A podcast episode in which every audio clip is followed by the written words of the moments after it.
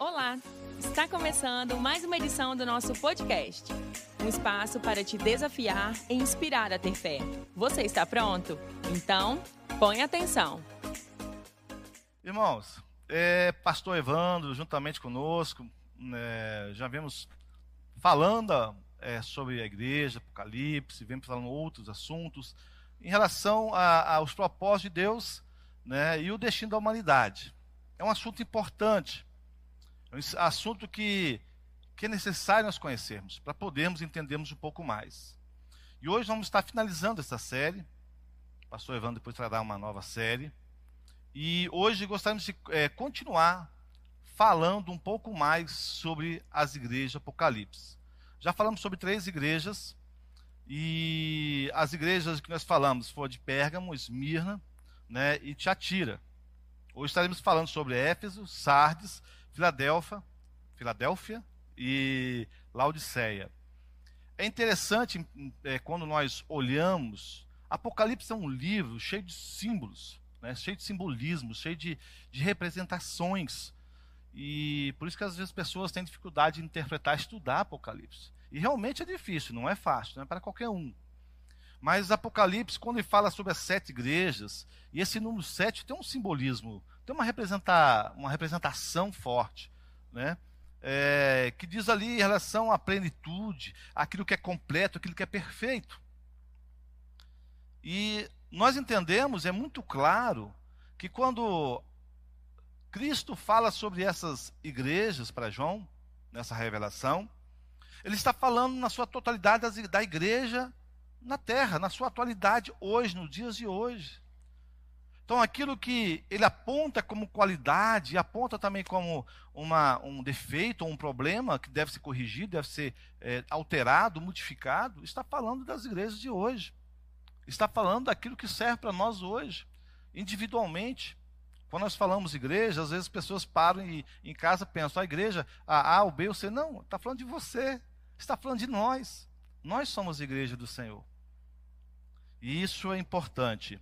E nós vamos então dar continuidade, né, justamente falando sobre isso, sobre essa, essa significado dessa igreja que representa as igrejas atuais. E nós vamos começar com esse, esse bate-papo aí. Amém. Antes de, eu, antes de fazer uma pergunta para o pastor Ebert, o Tiago, vai que entre os evangelistas, esse teste positivo aí, Vai que dá também, né? Né, né não? Olha um som, olha um som descendo Vai- aí, olha um som vai que descendo aí. vai que tá chegando o Irmã irmãozinho. Cláudia, irmã Cláudia, receba, receba em nome de Jesus. Depois ela vai brigar na hora que eu chegar em casa. Eu tenho certeza que ela vai brigar. né, Rodolfo? Ô, Glória pastor. Ebert, é, diante do que o pastor Relmar falou, é, que as igrejas da época, sete igrejas, são a representação das igrejas de hoje, né? Então as, as exortações que Jesus deixou para as igrejas da época serve também para as igrejas de hoje? Com certeza. É, um erro das pessoas é quando elas pensam que aquilo que Jesus falou era apenas para aquele tempo. Passou. O que Jesus falou para aquele tempo, é para o nosso tempo e também para o futuro. As exortações, as correções, os ensinamentos. E é por isso que nós precisamos aprender com a palavra do Senhor, o nosso Deus. E é tão importante isso que a igreja ela não deveria nem aceitar aquilo que Jesus não aceita. A igreja, ela não poderia compactuar com aquilo que Jesus ele não aprova. E nos nossos dias nós temos visto às vezes igrejas deixando os ensinamentos de Jesus para se aplicarem aos seus próprios ensinamentos humanos. E isso tem gerado às vezes, ou por que não dizer na maioria das vezes, é um grande, como eu posso dizer de uma forma assim para todos entender, um grande erro. Porque as pessoas têm andado de forma errada, têm caminhado de forma errada, mas por quê? Porque têm recebido ensinamentos errados que fogem daquilo que Jesus ensinou. Submeter aos ensinamentos de Jesus. Esse é o dever de toda a igreja. Ouvir o que o Espírito Santo está dizendo à igreja. Esse é o dever de todo pastor e de toda a igreja. Isso aí. Sério isso. Amém. É, pastor, é, na verdade, quando a gente fala de interpretação, é, a gente fala de contexto histórico, né? Sim. Para entender o que aconteceu na época, para poder interpretar o que o autor está dizendo para a época e trazer para os dias atuais, né? Isso. Então, para o pessoal em casa é, contextualizar um pouquinho sobre Éfeso, né? É, qual era o contexto, pastor, é, da época para essa igreja? Interessante que é, aquilo que você acabou de falar, às vezes as pessoas não se dão conta, elas não entendem às vezes por que a Bíblia se dirige a alguma certa situação, a uma igreja, determinado lugar, e aqui não estou falando só agora de Apocalipse, estou falando do Novo Testamento, né, as igrejas escritas por Paulo, pelos, né, enfim, e é justamente compreender a real situação daquele local. Éfeso, interessante é que Éfeso significa desejado. É, é, é, por que desejado? E nós vamos entender um pouquinho. Porque Éfeso, na realidade, é na capital da província romana, na Ásia Menor. É no local, né, é, residência oficial do governador. Quer dizer, era um lugar importante, era um lugar que tinha um, um, é, um valor comercial, um valor é, histórico. E só para entender, só para a gente ter uma noção, juntamente com Antioquia, Éfeso era uma das maiores, os maiores centros do cristianismo na época primitiva, da igreja primitiva. Então ali se o povo estava ali, era um grande centro, né? havia essa questão. E o interessante é que, assim como outras igrejas, nós falamos já no passado, né? É, nas semanas passadas, Éfeso, ele tinha um centro de adoração à deusa Diana, ou Ártemis. Se vocês pegarem lá é, no contexto, verem lá na, no capítulo 3, nós vamos ver que tanto Diana, porque algumas traduções traz Diana, algumas traduções traz essa Ártemis. Porque uma na realidade é para os romanos, Diana, e Ártemis para os gregos. Isso me lembra uma coisa interessante. A mesma pessoa com dois nomes diferentes. Isso não lembra alguma coisa no Brasil? Nós temos uma mesma figura, às vezes representando e chamada de nomes diferentes. É coisa inventada por homens. São coisas levantadas que não são, não, não é coisa de Deus, não é, não é, não é, não é bíblico, não é, não é um princípio da palavra. São cultos ali idólatras que eles faziam e eram terríveis. Né? Os cultos, por exemplo, nesse sentido aqui, além dos sacrifícios que haviam, alguns sacrifícios, contavam com a prostituição cerimonial. Vocês têm noção do que é a prostituição cerimonial? É faz parte, né, daquele evento, daquele momento do culto, né, a prostituição. É faz parte da cerimônia. Isso era comum. Então, para vocês terem ideia, como era o contexto em que Éfeso é, a cidade de Éfeso encontrava essa igreja de Éfeso, onde ela estava nesse momento. É algo terrível. É, o pastor, é, se a gente for pesquisar no livro de, de Atos, capítulo 19, tem um contexto lá que o pessoal ficava ficou furioso quando falou mal da, da, da deusa. Da né? deusa. Eles ficaram chateados. É. Enfim, quem quiser saber um pouquinho mais dessa briga. Tanto, que algumas tradições ali fala, é, chama de, de Artemis, ou algumas traduções chamam Diana. Na realidade, se refere à mesma, ao mesmo ídolo, né, a mesma deusa, né, entre aspas. Né? Amém. Então, quem quiser saber um pouquinho mais dessa briga, Atos 19, fala tá um lá. pouquinho dessa. Como é que esse pessoal gostava da, da Diana, né? É. É, vai falar mal no Brasil, vai mostrar uma verdade no Brasil né, de algumas situações religiosas, como o povo se levanta. Era a mesma coisa na Bíblia, era a mesma coisa. E atualmente é a Turquia hoje, né? A igreja Isso. de Éfeso está hoje é localizada na Turquia. A Turquia. O pastor Ebert, diante de todo esse contexto que o pastor Relmar falou para nós, é como que Jesus estava vendo a igreja de Éfeso? Como que Jesus olhava para aquela igreja? Isso é muito importante nós prestarmos atenção, porque Jesus não vê como o homem vê. Porque aos olhos humanos, se nós estivéssemos olhando para a igreja de Éfeso, nós só iríamos ver qualidades. Nós iríamos dizer: olha, essa igreja pratica a doutrina. Esta igreja tem boas obras. Essa igreja ela demonstra que realmente ela ama a palavra. Ela realmente demonstra que ela não aceita aquilo que foge dos ensinamentos. Mas isso é tão sério que quando nós vamos ler Apocalipse capítulo 2, primeiro e o segundo versículo diz: Ao anjo da igreja em Éfeso, escreva: Estas são as palavras daquele que tem as sete estrelas em sua mão direita e anda entre os sete candelabros de ouro. Conheça suas obras, o seu trabalho árduo e a sua perseverança. Sei que você não pode tolerar homens maus, que pôs à prova os que dizem ser apóstolos, mas não são e descobriu que eles eram impostores. O que me chama e muito a atenção é que Jesus começa a primeira carta para a igreja de Éfeso. Mas por que, que me chama a atenção? Porque o apóstolo João pastoreou a igreja de Éfeso. E isso é, é tão importante de nós nos atentarmos, porque, quem sabe, o próprio apóstolo João, se estivesse olhando para a igreja, ele não teria visto algo que Jesus viu lá no íntimo, lá no profundo daquela igreja. Algo que Jesus vem e repreende aquela igreja, que foi a questão do primeiro amor que ela havia abandonado.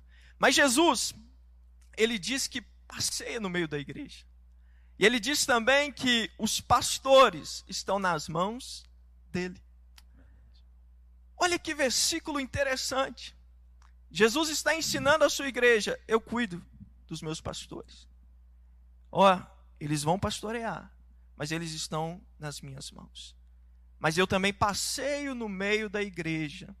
E é por isso que, se nós pegarmos as sete cartas, as sete igrejas, nós vamos ver Jesus dizendo: conheço. Jesus estava dizendo: eu conheço. Eu conheço essa igreja. Ha, vocês acham que conhece, mas eu conheço. Eu sei o que ela faz de errado. Eu sei o que ela faz certo. Eu sei o que ela precisa mudar. E eu sei o que está bom e deve continuar. Então Jesus, ele conhece a sua igreja. Jesus, ele conhece esta igreja. Jesus, ele conhece a nossa igreja onde nós congregamos. Jesus, ele conhece a igreja. E nos alegra em saber que Jesus passeia no meio da igreja dele. Aleluia. Nos alegra saber que quando estamos celebrando, quando estamos cultuando, nesse exato momento, ainda que seja online, Jesus está passeando no meio da igreja Glória dele. a Deus. Amém. Isso traz uma alegria muito grande ao nosso coração. E traz uma alegria também em sabermos que Ele conhece a sua igreja.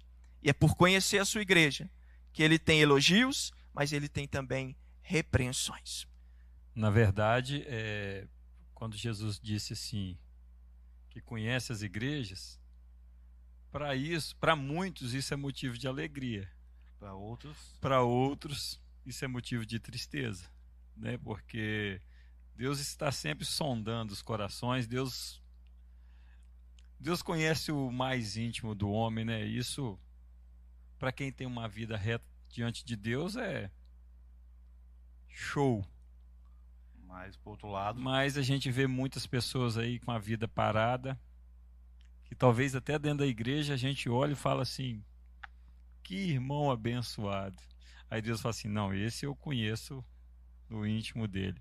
Então, assim, tem o lado bom, mas tem o lado muito perigoso para quem quer levar uma vida de qualquer maneira, né? E isso que é muito interessante também. Porque tem pessoas vivendo de qualquer maneira e achando que Jesus não está vendo. Mas Jesus, ele conhece. Ele vê aquele íntimo que ninguém mais vê. Ele vê a intenção. Ele vê a motivação do coração. E é muito importante nós nos atentarmos a isso. É interessante. Quer falar alguma coisa? É interessante que nessa igreja, é, quando Jesus fala né, que conhece, diz, fala, ele fala é, em relação àqueles homens se denominavam apóstolos. É, eu fico muito preocupado. Glória a Deus porque a igreja no Brasil está crescendo, no mundo. Glória a Deus porque as pessoas estão se colocando à disposição de Deus.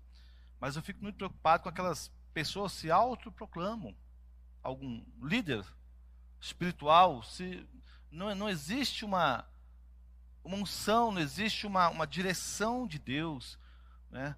Porque se nós olharmos na palavra de Deus, ou Deus diretamente ali faz uma, uma forma sobrenatural, ou ele sempre usa alguém para levar alguém, para ungir, para separar, para conduzir e levantar, né? ou como apóstolo, como profeta, né? como servo de Deus. Isso é preocupante, porque nós estamos vivendo dias em que daqui a pouco vai ter os títulos de semideus. claro que nós estamos brincando, mas está chegando um ponto que a gente vê algumas coisas, e aí eu peço, é, é, é peço muito cuidado para vocês, o pastor Ivan tem falado isso muito, cuidado com o que você acessa, cuidado com o que as pessoas estão, estão vendo, porque a internet é um, é um mundo praticamente sem lei, né? É um mundo que todo mundo faz o que quer, posta o que quer, e quando nós vemos algumas coisas é de arrepiar. Né? Algumas pessoas que se dizem cristãs, se dizem líderes, se dizem homens de Deus ou mulheres de Deus e fazem coisas que nós não vemos. Na verdade, pastor, diante do que você está falando, o que eu observo muito é o quê? E aí, quem sofre com isso tudo? É o povo. É o povo. É o povo. Por quê? Não conhece qualquer coisa que ouve, não vai confrontar com a Bíblia, e aí não vê o resultado na vida, porque se nós colocarmos em prática os ensinamentos, a Bíblia, não os ensinamentos do homem, mas se nós colocarmos em prática o que a Bíblia ensina, nós vamos ver o resultado nas nossas vidas. E muitas pessoas depois culpam a Deus porque não veem um resultado na sua vida daquilo que houve muitas vezes do altar, mas que não tá, sai do altar, mas não está saindo da Bíblia. Está saindo e da nós, boca de Deus. E nós vemos isso muito. É, outra coisa, pastor, que eu acho que é legal pontuar quando o senhor fala desses pastores, né? É porque, assim, é, creio que o pastor entende isso também, que os pastores que são bem-sucedidos, que estão fazendo sucesso, que são, é, é, às vezes está né, recebendo mais luzes, né? não significa que esse pastor é um pastor falso. Porque, por outro lado, ele merece honra, né? Porque às vezes aquele pastor lá que está bombando, que o negócio está bom, não está errado. E aquele humildezinho, pequenininho, que está em igreja pequena, aquele é manso. E não é necessariamente nessa não, ordem, né? Não. Então, às vezes, a pessoa pega uma pregação muito legal, mas não investiga a vida desse pastor com o Senhor. Porque, de repente, aquele pastor que está no auge, está lá, né, bem sucedido, às vezes é um homem de Deus, né? Sim. E às vezes a gente tem essa, esse erro de não pesquisar a vida do pastor, como é que é em casa, como é que é com a esposa, né? Aí vem um pastor pequenininho, uma igreja miudinha, não, esse pastor é é de é Deus, benção, é humilde. Deus. Não, não necessariamente. Nós, nós né? não podemos medir. A coisa que o pastor Herbert falou muito bem colocado. Jesus, todo momento, falava: Eu conheço. Eu conheço.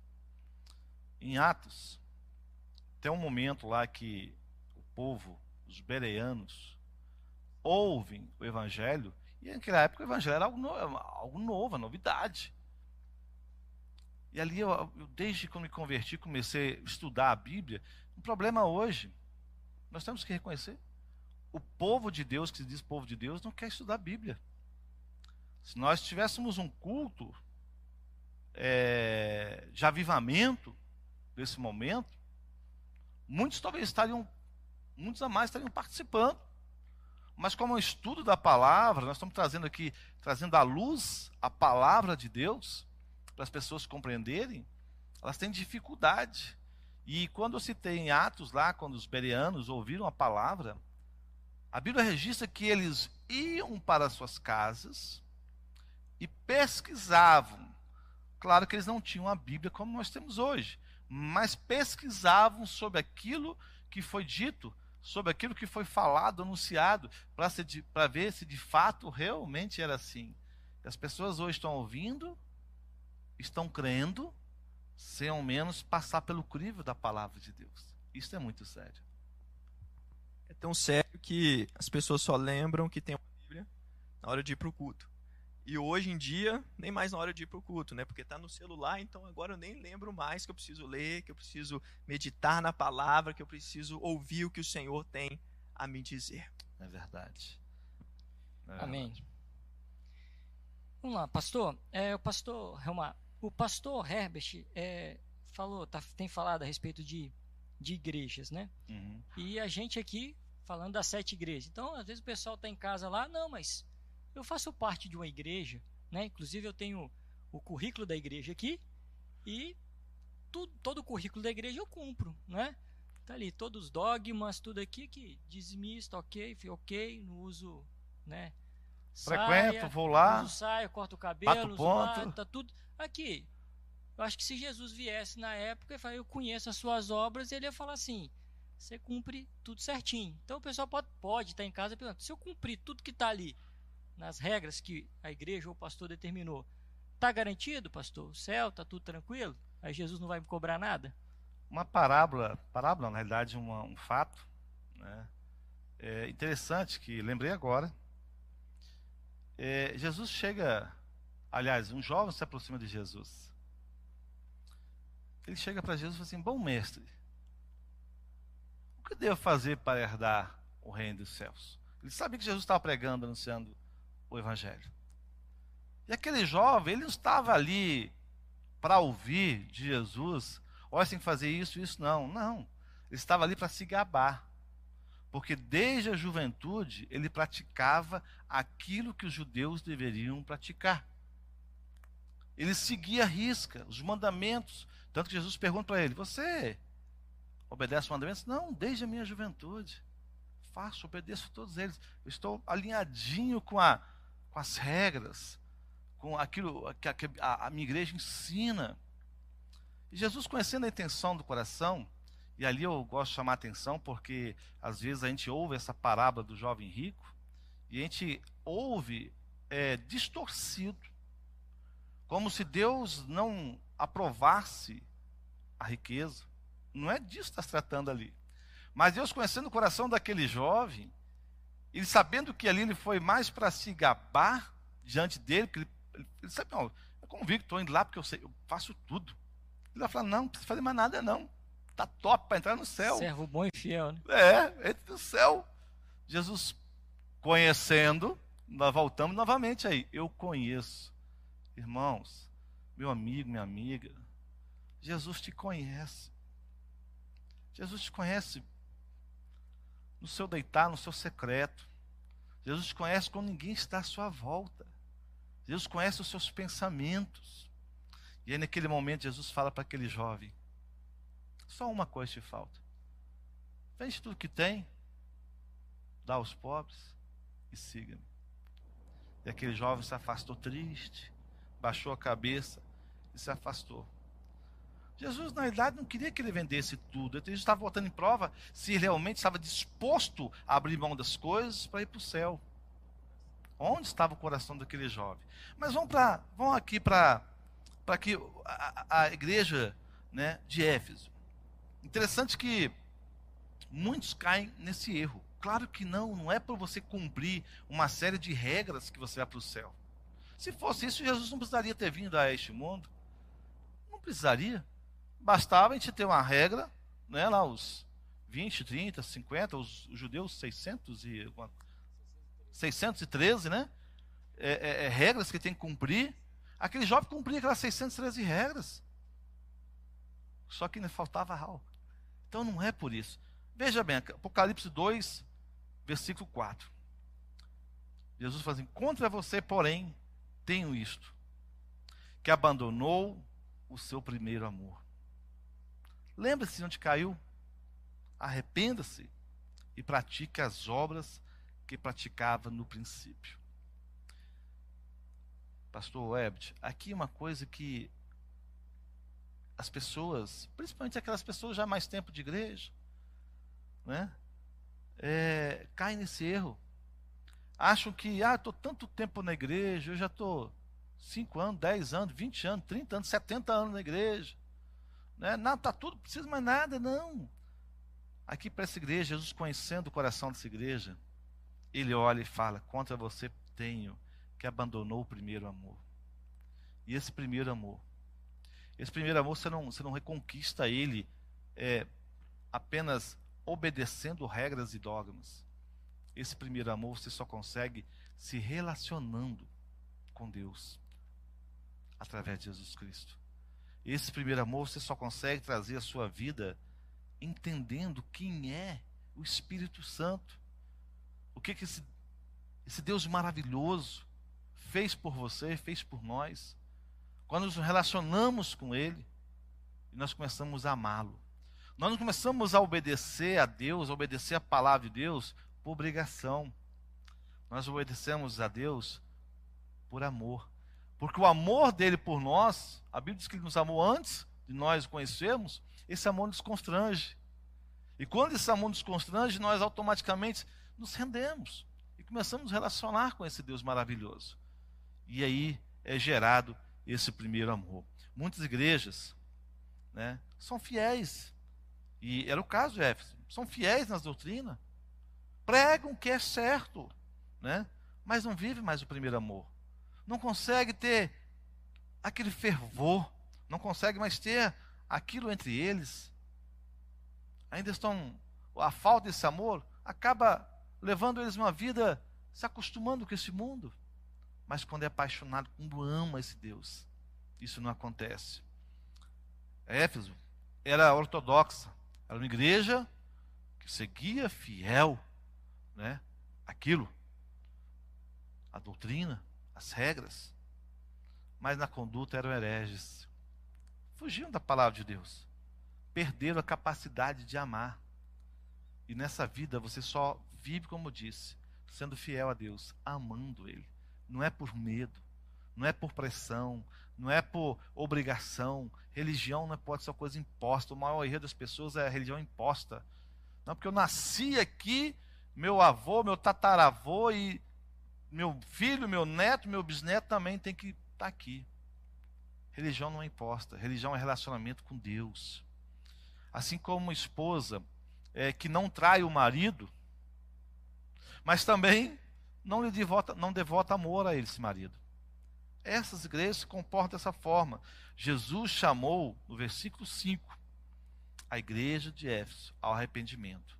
Se não se arrepender, virei a você e tirarei o seu candelabro do seu lugar. Isso é muito sério.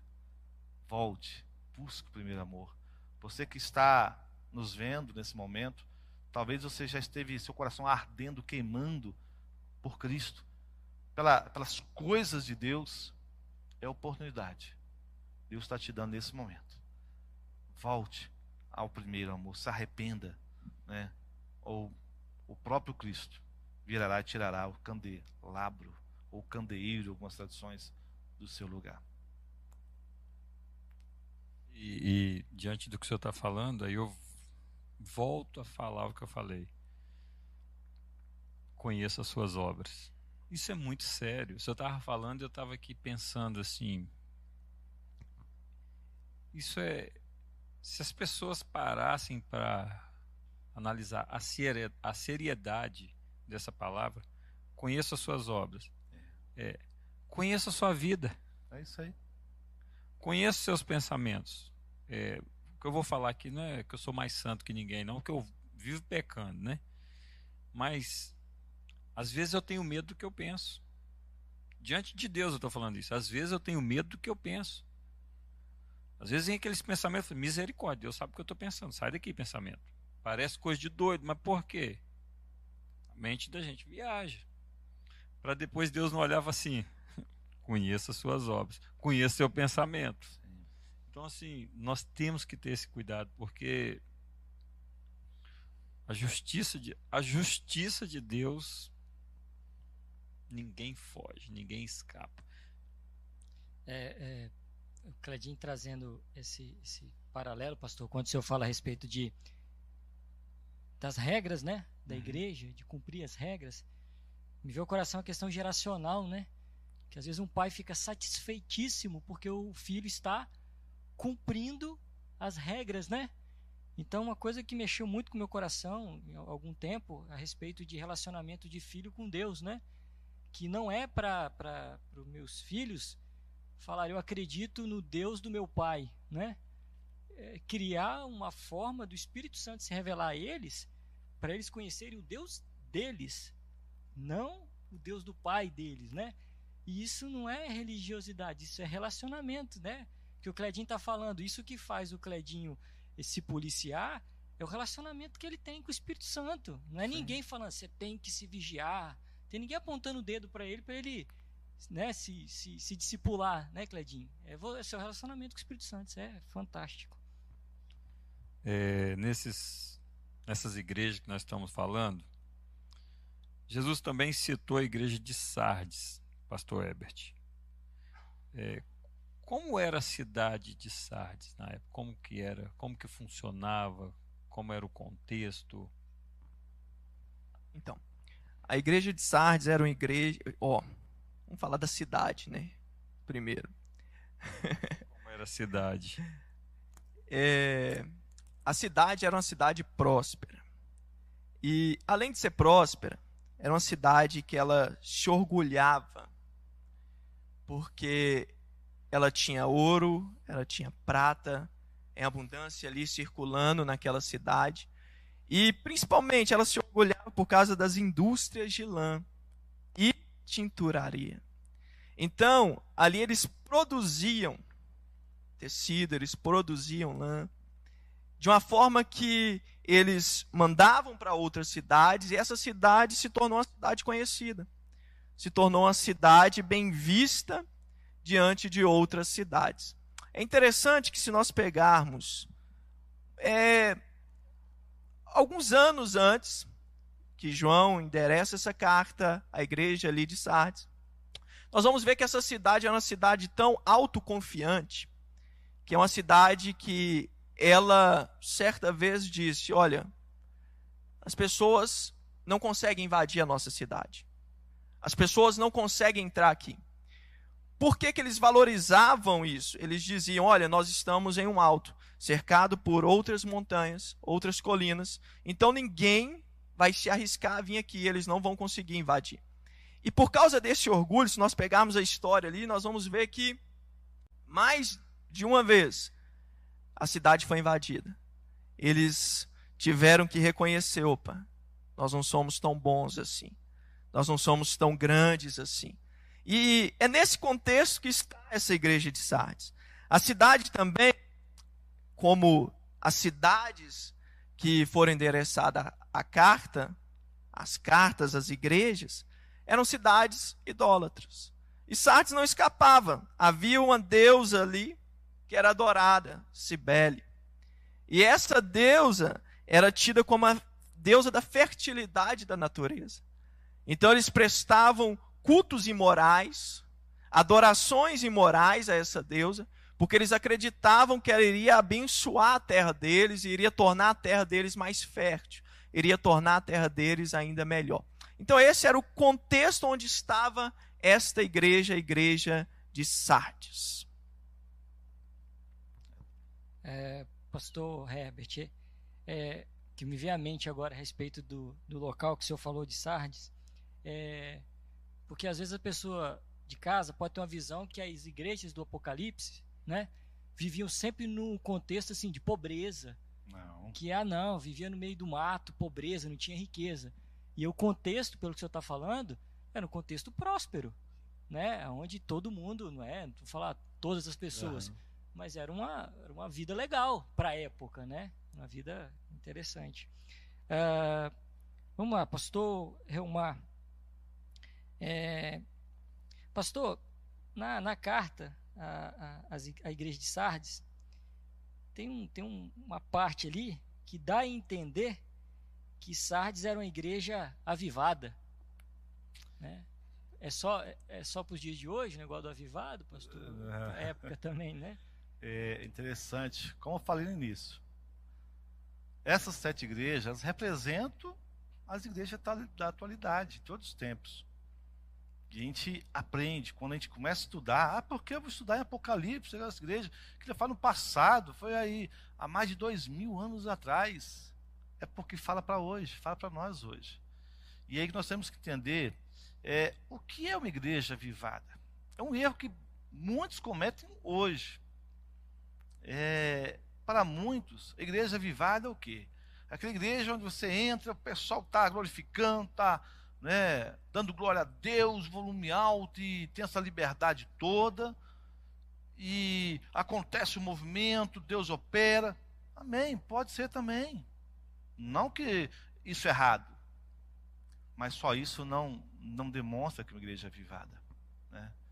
E quando é, Jesus se dirige a essa igreja, aí diz assim, Apocalipse 3, versículo 1.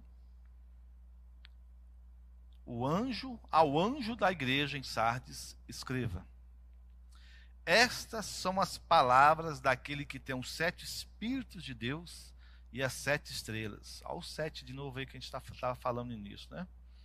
Conheço as tuas obras. Não esqueça dessa palavra. Conheço as tuas obras. Jesus falando. Você tem fama de estar vivo, mas está morto. Gente, ter a fama de estar vivo, ter a fama de, de, de estar bem, e aos olhos de Deus não estar. O que é fama? Ela tinha fama de ser uma igreja viva ou avivada. E assim por aí nós encontramos igrejas que têm fama de estar avivada. Você olha, você vê, né, hoje, principalmente nessa época de transmissões né, é, é, online, recorrendo ao recurso da, da, internet, e você vê as igrejas ali movimentando e tal, você pensa que é avivada. Mas Cristo conhece. Cristo conhece. Conhece as suas obras. E ele, o que para a gente o que é fama. Fama, segundo o dicionário, é prestígio, popularidade ou reputação. Isso é fama. Quantas pessoas estão atrás de fama? Querido, não busca fama, não. Se importa em ser visto por Deus. Isso é muito mais importante do que ter fama. Ser visto por Deus. Deus está te vendo? Como Ele está te vendo? E quando eu falo em reputação, nós temos que lembrar uma grande diferença: o que é reputação, o que é caráter. Reputação. Reputação é o cidadão, o indivíduo aqui fora na nossa sociedade, nossa cidade. Você vê ele, você vê o cara, a pessoa é, sendo educada, sendo a pessoa talvez é, contribuinte, ajudando os necessitados. Ele tem uma reputação. Mas caráter é aquilo que só Deus conhece. É aquilo onde que ninguém mais está por, por perto, nenhuma outra pessoa está enxergando. Ali revela o verdadeiro caráter da pessoa. Porque a reputação, todos nós temos algum tipo de reputação. É aquilo que as pessoas veem em nós, o nosso exterior, as nossas práticas, e tem a reputação. Reputações boas, como reputações ruins. Né? Na verdade, as pessoas se preocupam muito com a reputação e esquecem do caráter. Né? Porque todo quer, todo, todos querem ter uma reputação boa diante da sociedade, mas quando vai para o teste do caráter, são reprovados. É, até dentro disso que você está falando, é tão interessante, porque todo mundo quer ser bem visto. É. dificilmente as pessoas vão contar os seus defeitos. Não, eu defeito. Pastor Reumar não tem defeito. Tem? Só Deus sabe. Tem? Quando eu abro meu coração diante de Deus, choro essa madrugada. Deus fala assim, fala, quão miserável sou. Mas é isso, as pessoas não conhecem. Agora Cristo nos conhece. Pode continuar, pastor. E é por saber que Cristo nos conhece nós precisamos nos preocupar com o caráter. Quem eu sou quando ninguém está vendo, mas Deus está me vendo. Isso é muito sério. A reputação, nós temos um caso clássico, Ananias e Safira.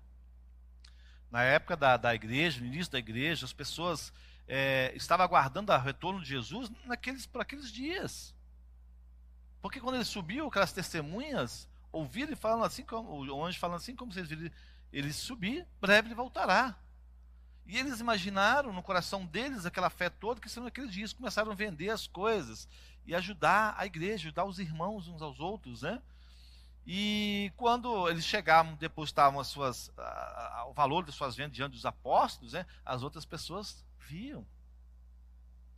E aí, uma boa reputação, uma né? boa reputação. E aí Satanás estava no coração deles. Aí, ó, aproveita, vocês venderam o negócio de vocês, fala que vocês estão dando tudo para os apóstolos, para a igreja.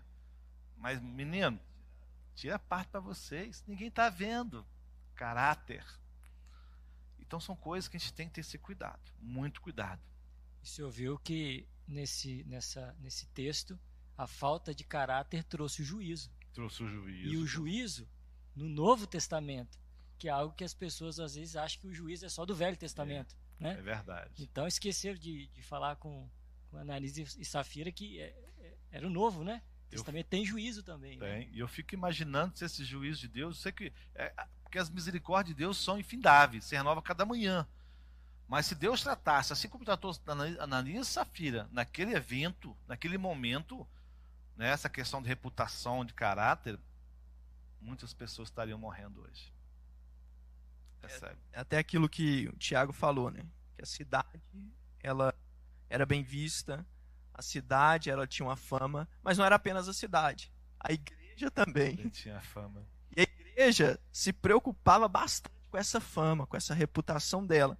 Só que ela vivia de aparência. Aparência. Uma fama. E muitos estão assim, né, vivendo de aparência hoje. É, Jesus disse para essa igreja de Sardes: Vocês têm fama de estarem vivos, avivados, mas estão mortos, né? É, a igreja não está avivada. Pastor Ebert, o que é ser uma igreja avivada? Primeira coisa, é uma igreja que não vive de aparência. é, nos nossos dias é tão importante falarmos desse assunto, porque as pessoas julgam que uma igreja avivada é uma igreja que faz muito barulho. Quanto mais barulho, mais avivamento. Não, quanto mais. Só que quando nós vamos para a palavra do Senhor, nós vamos ver, opa, não tem a ver com barulho. Tem a ver com santidade. Não tem a ver com barulho. Tem a ver com renúncia de si, do eu. Não tem a ver com barulho mas tem a ver com quebrantamento. Eu costumo dizer que o verdadeiro avivamento ele se inicia no quebrantamento. E é interessante que Jesus ele vai convidar esta igreja a esse arrependimento. Se quebranta. Abre mão do que você pensa ser o certo, dessa fama que você tem procurado, tem buscado, reconhece a sua situação Vê como você está, porque a fama é de ser viva, mas estava morta. Olha a seriedade disso. Para as pessoas, uma igreja viva. Mas diante do Senhor, o Senhor está tá morto. Eu te conheço. Todo mundo está aí achando que está vivinha, mas na verdade já morreu. Então, é muito importante nós nos atentarmos a isto. E uma coisa também muito interessante, é lá no verso 2, que diz: Não achei suas obras perfeitas aos olhos do meu Deus. Tinha obras, mas as obras não foram aprovadas por Deus. não é apenas ter obras. Meu irmão, minha irmã, você às vezes está pensando: olha, eu estou fazendo muita coisa para Deus. Não, estou produzindo muita coisa, eu estou fazendo. Mas aí vem a palavra do Senhor e diz: Não achei suas obras perfeitas aos olhos do meu Deus. Porque eles não se preocuparam em fazer com amor a Cristo. Eles não se preocuparam em fazer para a glória do Senhor. Por isso que eles tinham fama. Tem fama que está vivo, mas na verdade está é morta. Então, o avivamento ele se inicia no quebrantamento. É por isso que Jesus chama eles a se aquebrantar. Sempre. Amém. É aquele, aquele negócio, né, pastor Herbert? É, eu pertenço a uma igreja avivada. Quero saber se você pertence, quero saber se você está vivo, né? Porque às vezes a pessoa acha que a igreja avivada é ela, né? É, estar na igreja avivada, ela é, também é. está, né? Acho que o pastor Evandro diz isso, né? Você entra dentro de um carro, você não vira um carro, né? Não. Então, só que- porque você entra numa igreja avivada não significa que, que você vai estar vivo. E hoje as pessoas usam muito, né, a frase. Não, sou, sou é do manto. Eu sou é do avivamento, eu sou é do fogo. Eu não consigo entrar em uma igreja se não for do fogo. Eu quero é o fogo. Mas aí você conversa 15 minutos com essa pessoa. Vê se ela se importa com santidade. Vê se ela se importa com arrependimento. Não, o importante não é o meu interior, não. É eu estar ali no fogo, no manto. Isso é muito sério. Porque aí a gente volta lá. Jesus te conhece, irmão. Jesus te Esse conhece. Jesus te conhece. Jesus te sabe o que está no conheço. interior desse coração aí, que ninguém mais conhece, mas ele conhece. Verdade. Amém. Pastor Romar, é, então, pastor, dá uma clareada para o pessoal. Então, qual é o segredo de uma igreja vencedora? Vou falar avivada, né? Uhum. Vencedora, pastor. Uma igreja vencedora, ela primeiramente tem que entender que ela tem que ser dependente de Cristo. No momento que uma igreja ela se denomina autossuficiente, ela está dizendo: não preciso mais de Cristo, não preciso mais do Senhor, porque eu sou autossuficiente. Alcancei aquilo que nós falamos agora há pouco né? É, eu tenho riquezas, tenho condições, tenho um número enorme de, de, de, de pessoas. Enquanto Cristo não for a cabeça, enquanto a, a sua força é, é, não estiver na dependência de Deus, essa igreja ela não é vencedora ela está, está procurando talvez vencer, ela está correndo atrás, mas ela não entendeu o que é igreja, o que é igreja vencedora.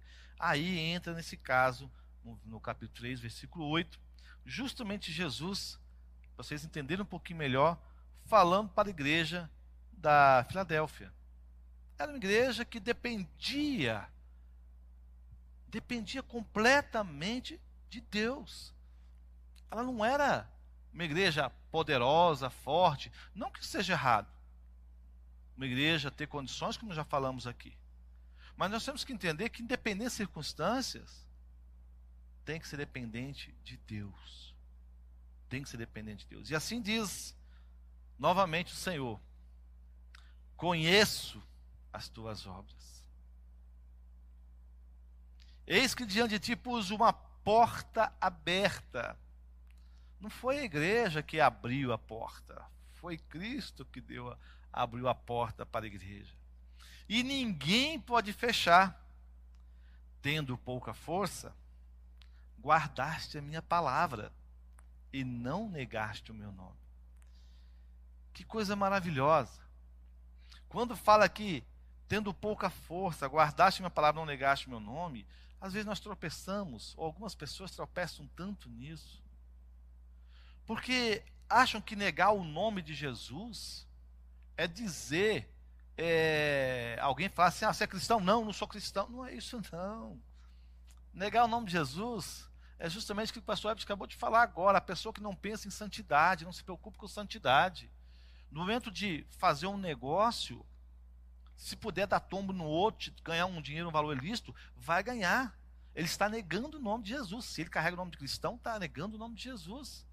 É aquela pessoa, aquele cônjuge, que fez a. casou, fez ali seus votos, e está sendo infiel com esses votos. E se diz cristão. Ele está negando o nome de Jesus. Ele não está guardando a palavra de Deus. E essa igreja, por pouca força, Jesus falou: ó, tendo pouca força, mas guardaste a minha palavra. A fidelidade de Deus moveu muito mais do que as suas próprias forças. Querido, tem coisas que nós não conseguimos fazer, queremos fazer na ânsia de a coisa resolver, dar certo, a gente quer fazer. Confia no Senhor. Reconheça a sua fraqueza e entregue ao Senhor. E o Senhor te ajudará. Ela não precisou, como diz, forçar nenhuma porta. Foi o próprio Cristo que abriu a, sua, a porta para, para eles. Era vista como fraca pelos homens. Talvez essa igreja fosse aquela igreja simples. Alguém passava na beira da, da porta dela, um exemplo, né? É que nós estamos falando, irmãos, só para vocês entenderem, quando nós falamos a igreja, Filadélfia, é, não necessariamente é um, é um templo. a igreja se reunia na cidade de Filadélfia. Era assim. Então, onde se reuniam, se era nas casas, se era um local específico, talvez seja um lugar bem humilde, passava pela frente. Falava, nessa igreja não é tão. Fraquinha demais para mim. Como é que eu vou entrar aí? Mas aos olhos de Deus, essa igreja era poderosa. Era poderosa. Querido, não importa como as pessoas te veem.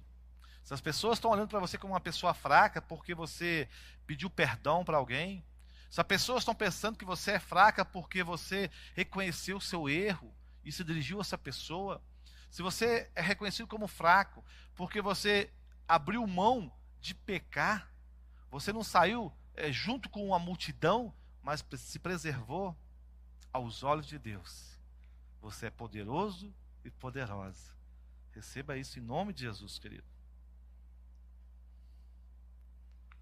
Pastor Herbert, e nós sabemos que quanto mais nós, como igreja, buscamos santidade, mais pesado o inimigo bate.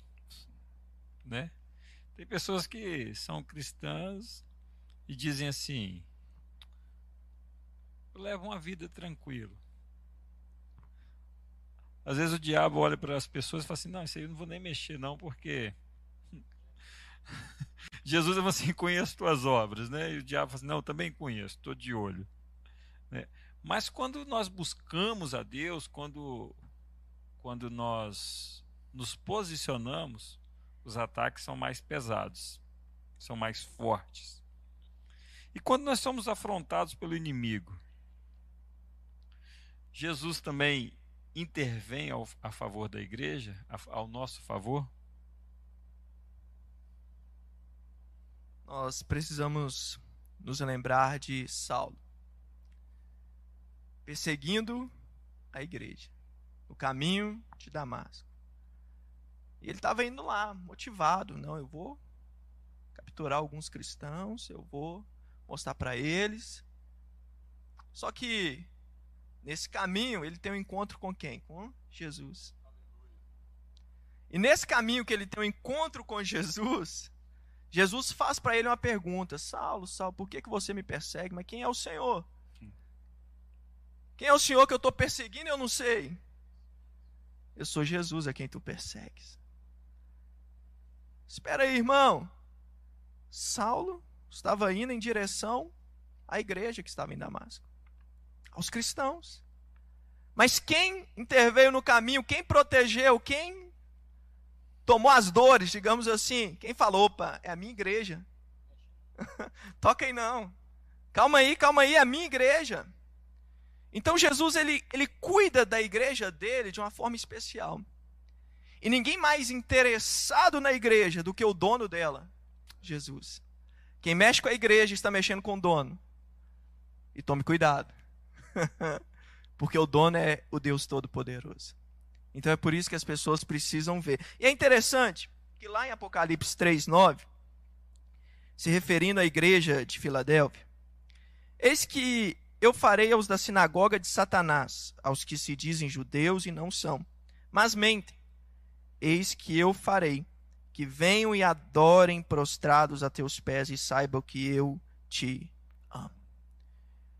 Alguns da sinagoga de Satanás, se dizendo judeus, estavam tentando atrapalhar a igreja naquela cidade. Mas Jesus ele disse, ó, eis que eu farei. Jesus não mandou eles, olha, vocês vão ter que fazer. Jesus, eu vou fazer.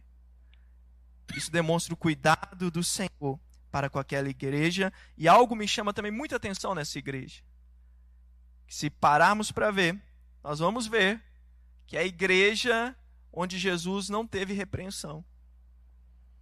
Jesus não veio e repreendeu aquela igreja, mas Jesus veio e elogiou, e Jesus veio e fortaleceu aquela igreja, a fé daquele povo, e falou: continuem fiéis, permaneçam fiéis, não abandone, continuem.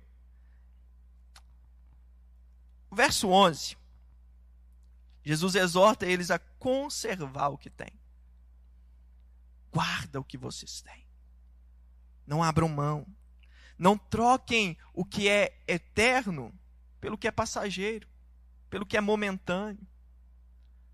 Não troquem a eternidade por momentos de prazer nessa terra. Você, meu irmão, minha irmã, cuidado. Porque você pode estar trocando uma grande bênção, a eternidade, por um prato de lentilhas. Por algo insignificante. Tome cuidado. Faça uma análise da sua vida. Veja como você tem andado. Porque quem sabe você não conhece as suas obras, mas Jesus eu tenho certeza que ele conhece. Quem sabe você não se atentou tanto de erro que você tem cometido, um tanto de coisa que você tem feito de errado. Mas eu quero te dizer: volta. Não abra mão daquilo que é eterno, daquilo que o Senhor preparou. E foi isso que Jesus falou: olha, vocês não vão trocar. Não troque o que é eterno por aquilo que vai ser passageiro aqui. Continuem fiéis. E esse é o nosso dever. Esse é o dever da igreja do Senhor, permanecer fiel. Até quando, pastor? Até que ele venha e eternamente juntamente Amém. com Cristo Jesus, o nosso Senhor. Amém. Glória a Deus, pastor, pastor Herbert. Pastor Helmar, a gente está aqui posicionando o povo aqui da Ibritibá a respeito das igrejas. Como o pastor Herbert comentou, pessoal que tem mania de falar mal de igreja, né? Não mexe com, com a noiva de Cristo, não, né? E, pastor Helmar, a, a pergunta que eu vou fazer para o senhor, que eu quero que o pessoal aqui em casa também entenda, é que a gente aqui não está falando mal de igrejas. Não. A gente está aqui mostrando que Jesus está falando a respeito da igreja. Não é a minha opinião, não é a opinião do pastor Helmar, nem é a opinião do Senhor Jesus a respeito da igreja. Isso aí. Não é isso, pastor? Né? Então, quando a gente fala aqui, a gente fala o que Jesus está dizendo a respeito. Estou falando isso, pastor, porque como é que fica as igrejas atuais que não tomam uma posição ao lado das escrituras diante da sociedade devido a esse tal do politicamente correto? Como é que fica isso, pastor? Isso é sério, né? Nós vivemos em uma sociedade eu tenho 50, vou fazer 53 anos. Eu lembro da época de escola. O tempo passa muito rápido. Né? Quem está novo aí, doido para chegar aos 18, passa, a vida passa rápido demais. Mas eu lembro na minha época de escola, tinha as brincadeiras bobas de, de, de menino. Mas não existia bullying. Não estou falando com isso que você deva praticar bullying. Eu estou falando que a vida era mais simples. Tem se criado uma, uma essa, essa ideia, esse conceito de politicamente correto. Eu não estou falando aqui que você não deve ser educado, você não deve. Nada disso. Eu estou falando que se cria um conceito, em cima desse conceito politicamente correto, as pessoas estão abrindo mão de princípios da palavra de Deus para serem politicamente corretos. A Bíblia não, não fala sobre isso. A Bíblia não traz nada sobre isso. E é interessante quando nós vemos igrejas, né, algumas igrejas, aderindo ao politicamente correto e abrindo mão ou deixando o biblicamente correto. Isso é muito sério. E Deus está vendo, Jesus está vendo. Jesus viu nessas igrejas de Apocalipse. Tanto que se dirige a essa última igreja, Laodiceia, e aponta esse tipo de coisa. Mas como pastores daquela época, não, nós vamos entender um pouquinho o que a Bíblia diz aqui.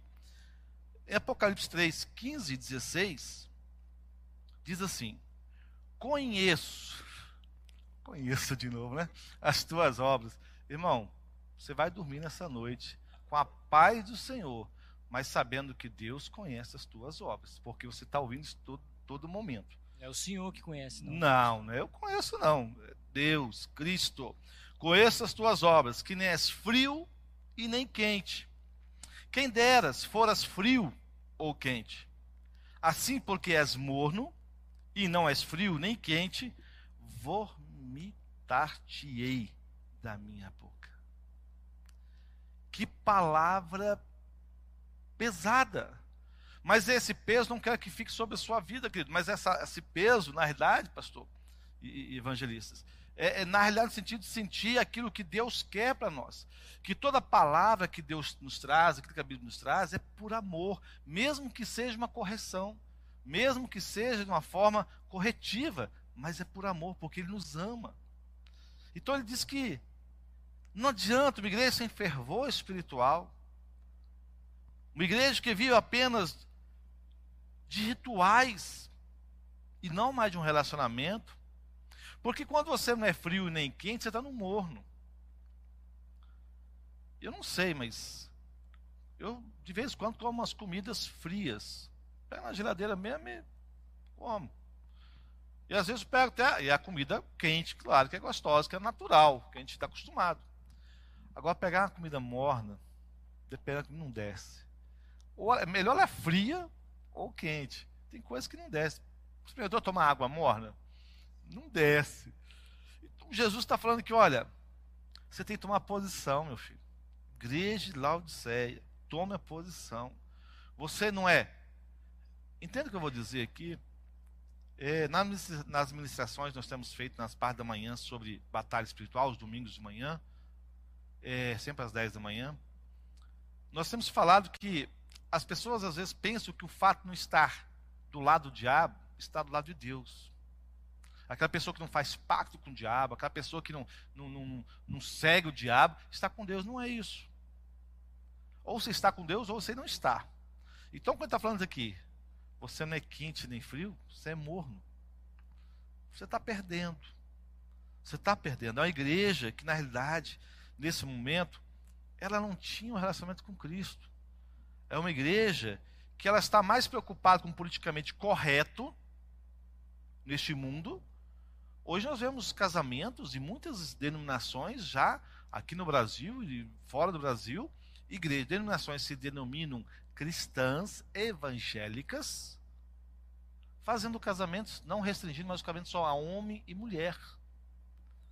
Então estão mais preocupados com o politicamente correto do que com aquilo que a Bíblia diz. E a Bíblia abomina esse tipo de coisa. Não sou eu que estou falando, não somos nós, é a Bíblia que diz. A abominação aos olhos de Deus. Eu não estou falando para você, meu querido, meu querido, você está me ouvindo talvez nessa noite, nesse momento, não é contra você, é contra o ato que Deus não aprova. Deus sempre está tendo misericórdia, esperando alcançar a cada um. E aqui é a mesma coisa Laodiceia. Ele sabendo que não é nem, nem, nem quente, nem frio, mas é morno. Né? Ele continua dizendo versículo 17: Como dizes, rico sou, estou enriquecido e de nada tenho falta, e não sabes que és um desgraçado, miserável, pobre, cego e nu. É uma palavra que, que vem e vem fazer com que Laodiceia seja chacoalhada, essa igreja. Talvez Deus está te chacoalhando nesse momento. O Espírito Santo talvez esteja. Nós estamos aqui nessa conversa aqui. Talvez Deus tá, esteja falando, tratando, né, trabalhando no seu coração nesse momento. Apenas permita que Deus trabalhe. A intenção nossa aqui não é jogar um peso para te derrubar, ao contrário, te mostrar a realidade da forma que Cristo nos apresenta para te levantar. Porque nós estamos essa série que fala o quê? Dos propósitos de Deus e o destino da humanidade. Deus tem um propósito para a sua vida. E o destino que tem preparado para você, quando te criou, é o céu na presença dEle. E muitas coisas têm tirado várias pessoas desse, dessa, desse propósito, desse destino que Deus tem preparado. Uma igreja que pensa que está tudo certo, ela é autossuficiente. Não pode ser isso não consegue chegar à sua própria é, realidade, né, à sua própria situação, ignora a santidade, como foi, foi dito aqui já. Não pode. Não pode ignorar, mas é exortada. Versículo 19. Arrepender-se, pois a disciplina de Deus é um ato de amor.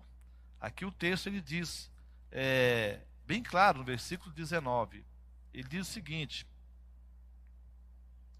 Repreendo e disciplino aqueles que eu amo. Por isso, seja diligente e arrependa-se. Se essa palavra está pegando um pouco pesado hoje, nesse momento aqui na sua vida, é porque Deus te ama.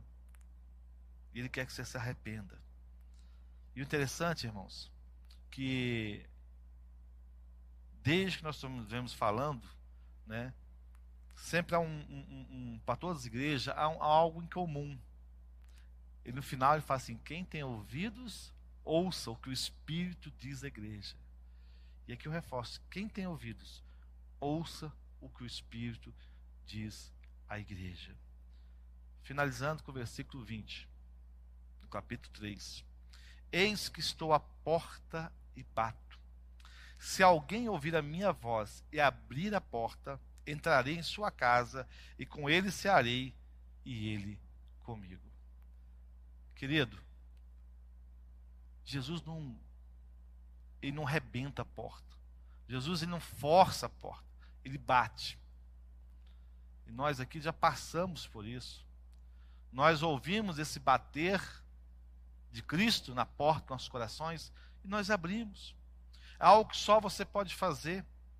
De todas essas igrejas, essas sete igrejas que nós ouvimos, né, da semana passada para a semana, toda esse, essa série né, que veio ministrando sobre os propósitos de Deus e, e o destino da humanidade, é para que você chegue a um ponto de reconhecer que precisa abrir esta porta para Jesus entrar na sua vida, para Jesus vir transformar a sua vida. Porque o propósito dele é que você esteja com ele. O propósito dele é que você viva a eternidade com ele. Obrigada por escutar o nosso podcast. A palavra de Deus tem poder para transformar nossas vidas. Então siga as nossas redes sociais e receba mais mensagens que o ajudarão a crescer espiritualmente.